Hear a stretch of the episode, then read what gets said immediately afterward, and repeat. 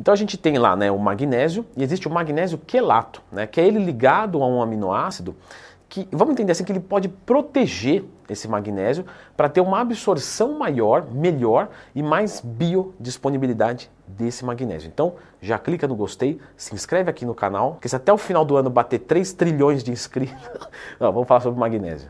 Bom, se a gente pegar só o magnésio e fizer a ingestão dele, a gente tem um desperdício maior por parte do nosso organismo. Então esse processo de quelação, de tornar o magnésio quelato, melhorou muito a sua biodisponibilidade e, consequentemente, todos os benefícios do magnésio.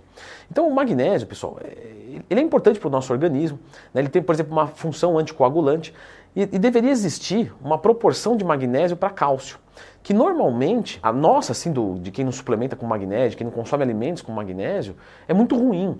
E isso pode ser ruim para a nossa saúde cardiovascular por si só. Mas não é só isso. O magnésio tem ali um monte de coisas interessantes, como melhorar músculo, fígado, né, sono. Tem um monte de coisa que o magnésio ajuda. E se você quiser também saber as do cálcio, você lembra de procurar lendo Twin, mais temas, sempre que tiver qualquer dúvida, que vai ter um vídeo aqui no canal. Esse processo de quelação, ele é algo que vai fazer mal para o meu organismo? Não, nada, tá, pessoal? É totalmente orgânico, natural não tem efeito colateral desde que você use uma quantidade adequada do magnésio e no final das contas você só tende a ganhar porque aumenta a biodisponibilidade do próprio nutriente que está sendo quelato. O magnésio quelato ou dilamato é, são tão bons quanto, tá? Então qualquer um dos dois que você pegar tá ótimo. Isso você pode ver na embalagem. Uma coisa muito importante é, do magnésio para quem treina e que o pessoal faz muita associação com potássio e não está necessariamente errado é em relação às cãibras.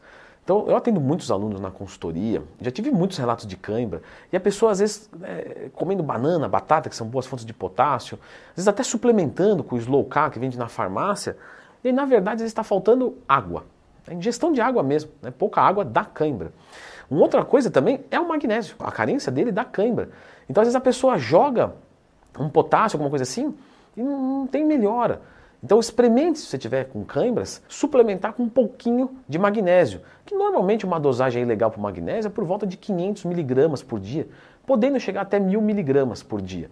Lembrando que tem pessoas que pode ser mais, menos, né? isso aqui é só uma média. Claro que as pessoas querem né, a mais do que isso, então eu já recebi perguntas né, lá no Instagram, cobro caixinha de perguntas todo dia, se quiser mandar uma dúvida, arroba Twin, em relação ao magnésio, por exemplo, melhorar é, a hipertensão arterial. É verdade que ele tem um efeito um pouco hipotensivo, mas não dá para garantir que um hipertenso tomando magnésio vai ficar normal. Lógico que uma pessoa que é hipertensa pode tomar aquilo ali e quem sabe reduzir talvez um pouco a dose do remédio, mas sempre com a orientação médica, lógico. Mas ele não é feito especialmente para isso. Tá?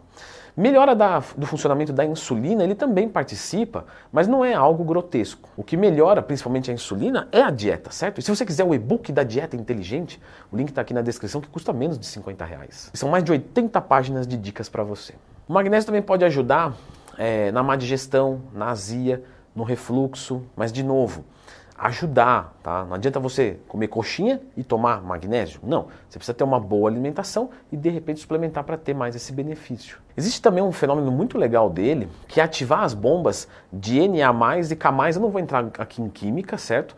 Mas isso está totalmente é, ligado aos neurônios. Então é como se ele melhorasse a conversa, né, entre os neurônios, os impulsos elétricos ali.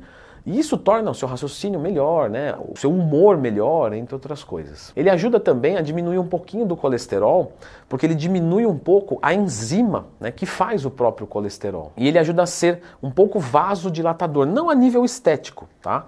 Mas é por isso que tem aquela, aquele indício de ele melhorar um pouquinho a pressão arterial. Então a gente pode dizer que ele contribui para uma saúde cardiovascular boa. Então com certeza ele é um ótimo mineral, mas o que a gente não pode nunca é colocar algo como um Deus, como né, vai resolver todos os problemas da minha vida. Não, a vida é muito mais complexa. Eu vou deixar a indicação desse vídeo aqui, pessoal, que é o cloreto de magnésio, que ele tem um pouquinho de diferença, né? Já começa no jeito. Aqui é uma cápsula, lá você vai diluir ele em água, vai beber. Então assim, dê uma olhadinha nesse vídeo aqui, que é muito complementar a esse do magnésio quelato.